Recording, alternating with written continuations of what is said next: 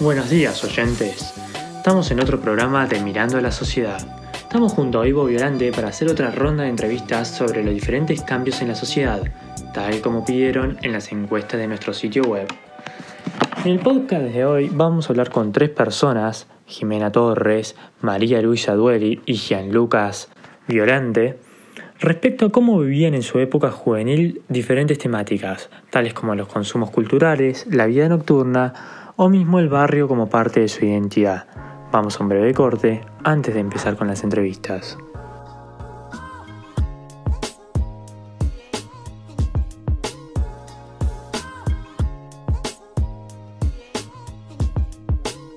Estamos acá con Gianluca Velante, que tiene 21 años y vamos a hablar sobre los consumos culturales que tuvo su generación en la juventud.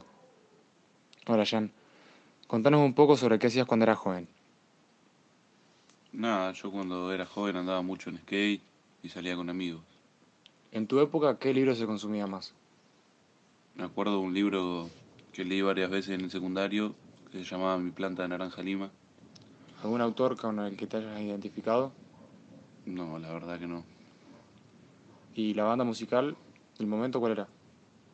Mm, no sé, se escuchaba mucho Airbag, por ejemplo. ¿Y te acordás también de algún actor que haya sido el más famoso en el momento? No, la verdad que no tengo recuerdos de un actor. Eh, y contanos un poco de cómo era la vida nocturna eh, en tu juventud. ¿Concurrías a algún boliche o bar nocturno? Sí, eh, sí, a boliches y a bares también he ido. ¿Y a fiestas privadas? También. ¿Y qué se hacía en la, en la noche? Bailar, tomar alcohol. ¿Y te acordás de algún nombre de algún lugar al que hayas ido? Fomento. Y a todo esto, ¿cómo era el lugar donde, donde vivís? ¿Considerás que fue fundamental para tu personalidad? Sí, puede ser. ¿Tenés amigos acá en tu barrio? Sí. ¿Considerás que vivir donde viviste te modificó alguna forma, para bien o para mal? Sí, para bien. ¿Por qué? Por el tipo de relación que tengo con mis amigos. ¿Y qué enseñanzas te deja el barrio? Eh, que son muy pocos en los que puedes confiar así fiel, fiel y ciegamente. ¿Y se comparte algo con los vecinos? Sí. Bien, gracias. Estamos acá con Jimena Torres, que tiene 46 años, y vamos a hablar sobre los consumos culturales que tuvo su generación en la juventud. Hola Jimena, contanos un poco Hola. sobre qué hacías cuando eras joven. ¿Leías libros? Hola, buenas noches a todos. Em, sí, eh, soy Jimena, primero, de Olavarría. Tengo 46 años. Y mira, cuando éramos chicos, jóvenes, adolescentes, em, había, como ahora supongo, modas y en, ese momento estábamos, leíamos un montón, por lo menos en mi grupo eh, de amigas, eh, leíamos un montón, sobre todo novelas eh, románticas y de misterio. Nos gustaba como. Y también ver películas de terror, era reunirnos a ver películas de terror. El Exorcista, eh, Martes 13 en ese momento, bueno, había un montón, pero cuanto más. Ese era el programa para chicas, solo mujeres en, esa, en esas situaciones. Y eh, leíamos Agatha Christie. eh, no me acuerdo en este momento cuál otro autor o autora, Isabel Allende, eh, Stephen King.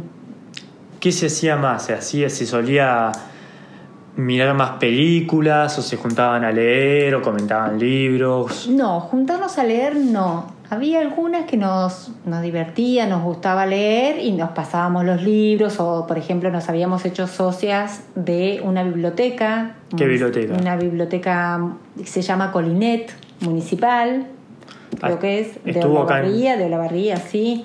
era la vuelta de nuestra escuela primaria, y este, bastante ubicada en el centro, en donde íbamos y podíamos retirar libros y bueno, tener una, un acceso a, a, la lectura mucho más amplio que con lo que tenías en tu casa.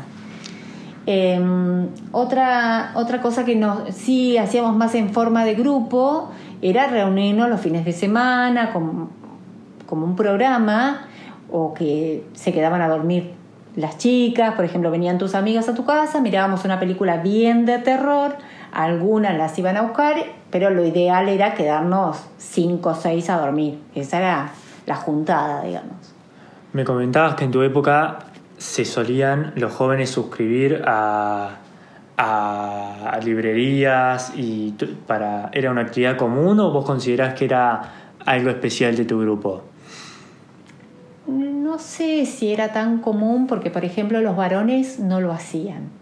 No sé si había algún tipo de tabú con los chicos o éramos solamente las mujeres. Y sí, éramos nosotros, las del grado, bueno, las de séptimo, las de sexto, después fuimos creciendo y fuimos al secundario y también eh, por ahí no íbamos tanto a esa lectura, pero nos pasábamos más novelas y demás. Pero sí, siempre hubo una actividad de lectura interesante.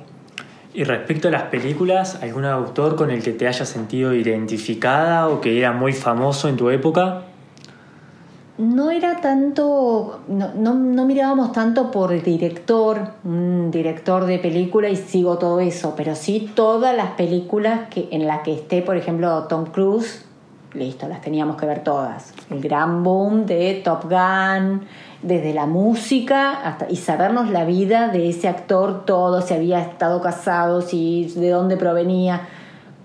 Era como un teníamos un póster en tu en tu cuarto, bueno, era el, el boom. Tom había otros, pero Volver al futuro, eh, bueno, no me acuerdo cómo se llama el de Volver al futuro, Michael Fox o algo así, pero bueno, también había eh, no sé, uno rubiecito también, pero bueno, a mí me encantaba Tom Cruise y tenía todo de Tom Cruise, desde la carpeta hasta la campera parecida a la de Top Gun, todo. Tom Cruise fue un actor muy famoso en ese momento entonces. Sí, sí, sí, un ícono. Ah. ¿Alguna banda musical que solían escuchar? ¿Se solía escuchar música en Sí, ustedes? full. Eh, escuchábamos Michael Jackson, Madonna, eh, bueno, unos lentos que no sé quiénes eran los grupos. eh, había rock nacional, que para- era como medio antiguo, pero lo, lo seguimos escuchando. Pedro y Pablo, La Marcha de la Bronca, eh, este flaquito, ¿cómo se llama? Charlie García. Bueno, a mis amigas les gustaba Fito Páez, a mí no. Pero bueno, era una cuestión de gusto. Pero sí, escuchábamos. Música, teníamos los Walkman. Vos te tenías que poner tu Walkman y ya estabas a la onda. Bien, bien. Tenían un, eh, un dispositivo Sí. para eso. Sí. ¿Y algún autor que te haya sentido identificada? Autor de, De libros, sí, sí. de libros. Y yo era fanática, soy, de, de Agatha Christie. O sea que todo lo que existe que haya escrito Agatha Christie, yo lo leí. Una o dos veces como mínimo. Eh, las series que hicieron también las vi. Eh, y todo esto empezó en mi adolescencia. Eso empezó a, a los 12, 13 y continuó hasta los 18. Antes de seguir, vamos a hablar del sponsor de hoy. Xiaomi es el mejor smartphone en relación calidad-precio en el mercado. Hoy lanza al mercado su nuevo smartphone Redmi Note 9, que estás esperando por conseguir uno. Agradecemos a Xiaomi para ayudar a crecer a este podcast.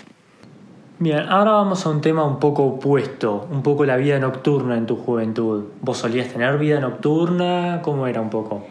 Mira, se empezaba a salir, eh, por lo menos en, en mi grupo, se empezaba a salir a eso de segundo año. Primero te dejaban, íbamos al centro, nos reuníamos con las chicas, íbamos al centro, una heladería, en ese momento era como el lugar de reunión eh, que se llamaba Vía Veneto o Vía Veneto, eh, en donde vos ya empezabas a mirar a algunos chicos y, te, y teníamos después los cumpleaños de 15, que en ese momento se festejaba mucho. No sé si ahora continúa, pero era una tradición Sí, sí. por ahí más Hoy fuerte. en día es muy una tradición bastante fuerte también. Bien. Eh, teníamos los cumpleaños de 15, eh, ahí empezábamos con las primeras fiestas, fueron ahí. Eh, después, por ahí el verano siguiente a los cumpleaños de 15, empezaba a haber lo que nosotros llamamos americanas, que eran en casas o por ahí en quinta. Yo vivía en una quinta, entonces era en una quinta. Eh, hacíamos reuniones en donde por ahí en algún momento se le ponía como una temática la noche de verde y todas tenían que tener algo verde, aunque sea una pulserita, eh, o la de blanco, o la de dorado, y así. Y nos reuníamos con chicos y chicas y bailábamos. Había uno que era como el DJ. Lo mejor era tener un, haber contratado como un sistema de luces eh, como que delineaban la pista de baile. Eh, había algunos padres que se quedaban por ahí los dueños de la casa o de, de la casa y alguna otra familia. Solían haber padres entonces. Sí, sí, como que Hoy en día no. acompañaban a los a los eh, Jóvenes. a los jóvenes y a los que habían anfitriones de la fiesta.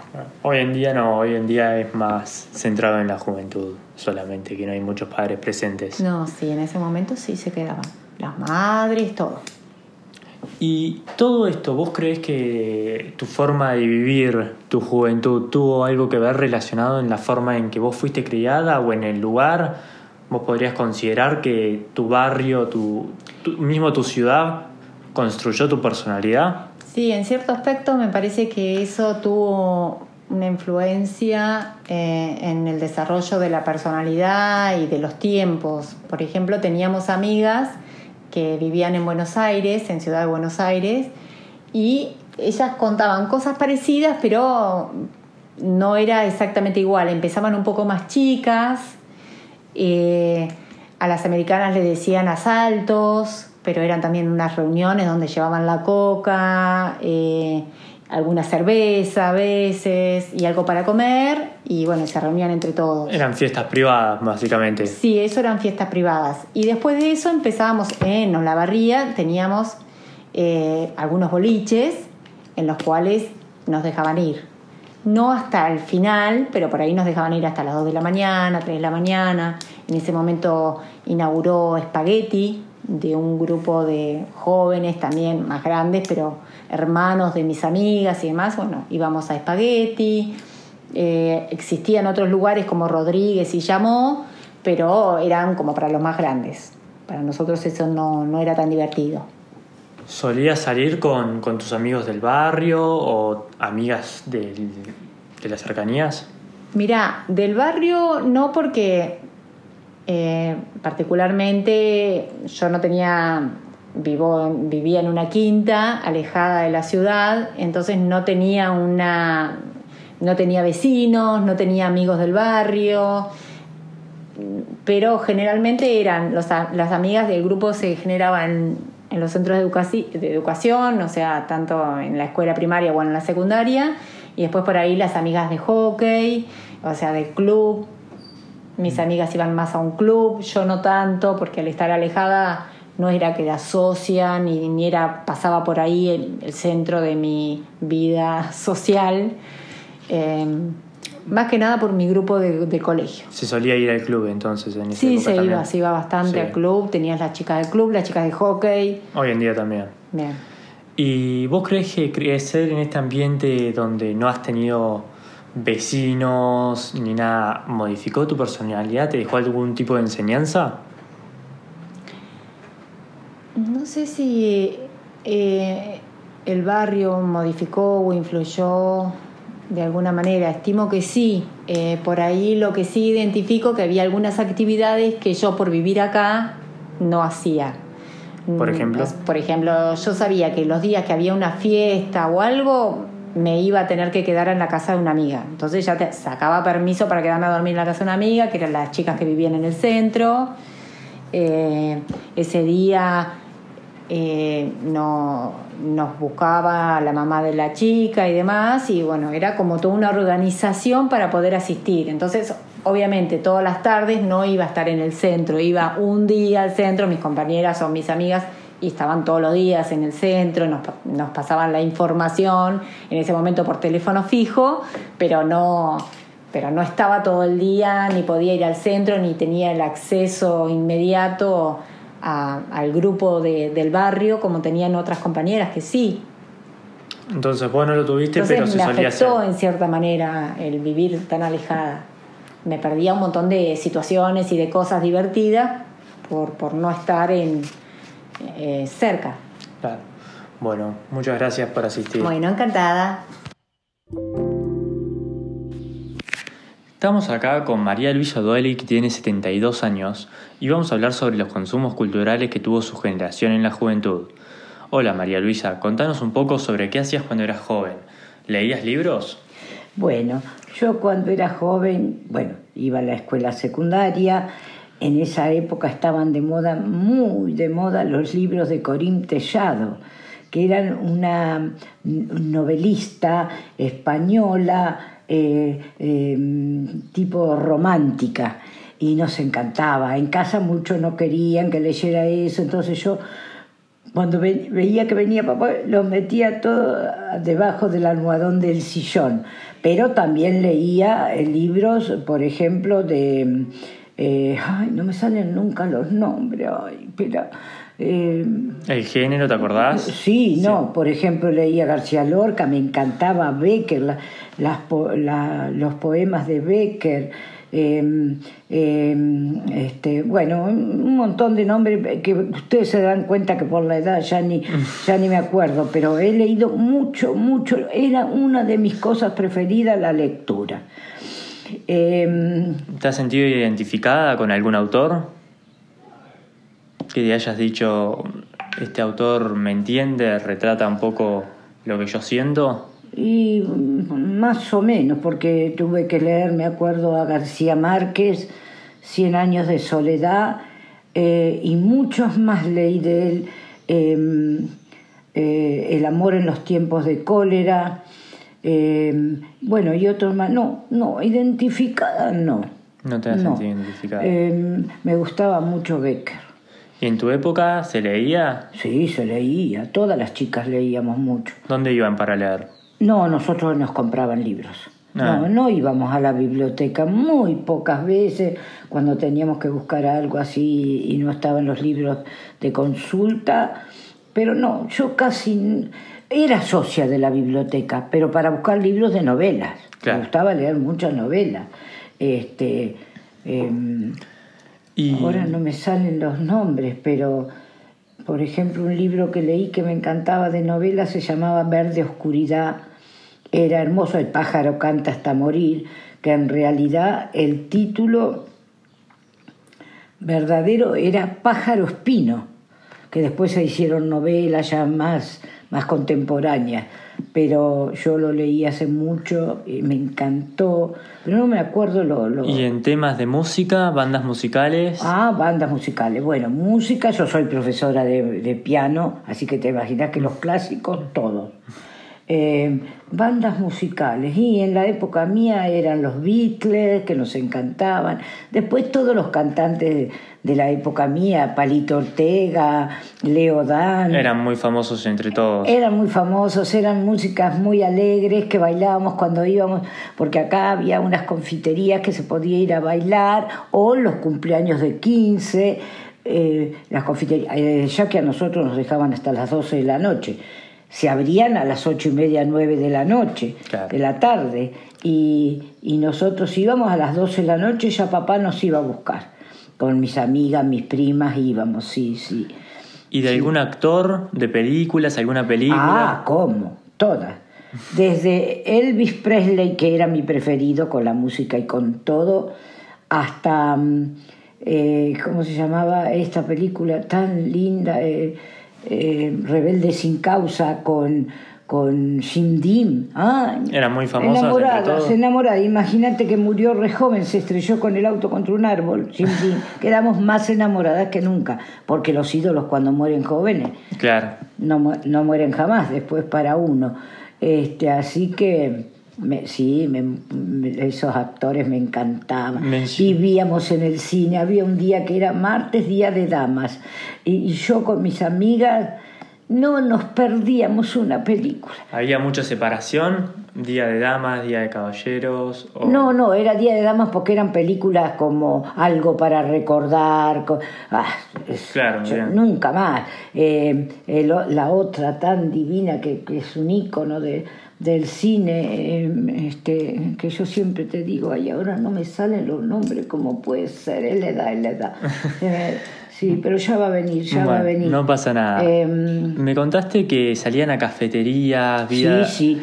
Íbamos desde la una de la tarde los sábados y domingo a un barcito que había arriba de donde ahora es el cine municipal y estábamos capaz con un cafecito, todos reunidos desde la una de la tarde hasta las siete y media, ocho de la noche que ya nos íbamos. Eso eran los sábados. Y los domingos al cine, por supuesto. ¿Algún boliche que haya... Sí, estaba uno que se llamaba Baco, otro que se llamaba 77 Premier, que era en la Galería Vicente López, ahí era donde más íbamos bailar. A bailar. ¿Y qué se solía hacer en esa época? ¿Que salían a bailar? ¿Se Sí. juntaban antes de ir? Sí, no, no, no, no, juntarse antes de irnos, ya salíamos directamente a las 8, íbamos a bailar, ya estaba, a, a veces había orquesta, había a veces música, este, y ahí bailábamos, ahí nos poníamos de novio, aunque yo me puse de novio en un cumpleaños de 15, de una, de una amiga que hoy es una, ya está jubilada, pero inspectora general de escuela. En el cumpleaños de esa chica me puse de novio. Este, no, previas no se hacían, no tomábamos, tomábamos Coca-Cola. Claro. No ¿Y se tomaba edad- alcohol, no se tomaba alcohol. ¿Y a qué edad se empezaba a Ah, después de los 15. Después de los 15. Después de los 15, sí, sí, sí. La, la, la vida nocturna era después de los 15 y las, las chicas casi siempre hasta las 2, 12 y media más tardar. ¿Y los varones? Después y los varones no sé qué habían después, porque nosotros éramos mujeres, ¿viste? Claro. Y bueno, pues yo ya me puse de novio a los 17, a los 20 me casé, pero igual seguíamos, mientras no tuvimos hijos, seguíamos yendo a bailar a esos lugares. Te hacían unos bailes muy lindos para para mm, Año Nuevo en, en Calera Avellaneda, un pueblito como La Negra que ya no existe más porque hicieron todo cantera, que era precioso. Este, los bailes eran soñados, eso sí, ya éramos grandes, grandes en el sentido que ya tenía 20 y, y nos quedábamos hasta las 6, 7 de la mañana. Después íbamos a desayunar a un barcito que se llamaba Vía Véneto, que estaba ahí en la calle Moreno, al lado de donde ahora es el supermercado Carrefour, arriba, ah, la pasábamos. La verdad que tuve una infancia y una juventud muy, muy linda. Y respecto un poco... Sí, también teníamos un boliche nocturno que se llamaba eh, Rodríguez. Ah. Rodríguez. Ahí sabían venir conjuntos como por ejemplo, eh, ¿cómo no me salen los nombres, se me ha hecho como un como una laguna ahí en mi cabeza. No, no pasa Eh, nada. eh, Edith Gornet y el trío Los Panchos, este, venían unos conjuntos buenísimos y nosotros íbamos a ese lugar. Y respecto un poco esto de salir y todo lo demás, y los libros que consumías, ¿consideras que el lugar donde viviste, el barrio, fue modificando tu personalidad para que hagas esas actividades?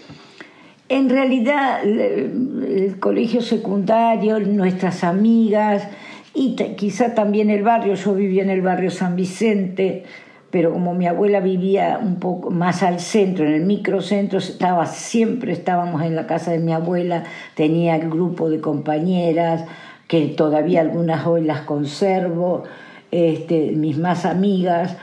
em, Entonces tenías no amigas en tu barrio. Sí, más que nada eran compañeras de colegio. Ah, no, no vivían en el mismo barrio. no vivían en el mismo barrio. ¿Y en tu barrio? Pero en mi barrio, mm, como yo me iba a la casa de abuela, siempre iba a la casa de, de mis dos mejores amigas, que hoy, hoy las conservo, Susanita Isi Mm, y Silvia Striebeck. eh, y, y a veces los fines de semana nos íbamos al campo. ¿Y consideras que vivir en el barrio que viviste te modificó un poco? ¿Dónde vivías? en el barrio San Vicente, uno de los barrios más lindos de Olavarría, desde el valle una cuadra. Este, No. ah, desde el valle una cuadra. Y a lo mejor sí, porque estábamos acostumbradas a, a, salir a la puerta y, o a la vereda o a la esquina y venían el grupo de chicos, pues uno era novio de mi hermana, que es el con el que se casó. Modificar mucho, no sé. ¿Y alguna enseñanza que te haya dejado? El barrio. Hmm. Y a compartir, a ir todos juntos a misa, los domingos, se usaba mucho de ir todos los domingos a misa. Íbamos primero, a veces íbamos a la iglesia San José, que era más, más al centro, y si no teníamos la, la capilla de San Vicente, ah, bien, que íbamos siempre, y todo el grupo de chicos, la misa de once era, la misa de once era la misa de la juventud, va, qué sé yo, íbamos todos los jóvenes. Este, y también teníamos fiestas privadas como los cumpleaños de 15 o se llamaban americanas. Las mujeres llevábamos algo para comer y los varones llevaban la bebida. Por lo general era Coca-Cola o, alguna otra gaseosa que ahora no me acuerdo el nombre. Em, bueno, buenísimo. Muchas gracias. Para concluir este episodio, me parece que es importante remarcar el saber valorar los contextos en el que uno surgió como también es muy importante ir viendo cómo la sociedad va cambiando sus prácticas y costumbres, al igual que cambia su entorno cultural. Esto es fundamental para poder adaptarse en la sociedad y así no perjudicar a ningún grupo ni individuo.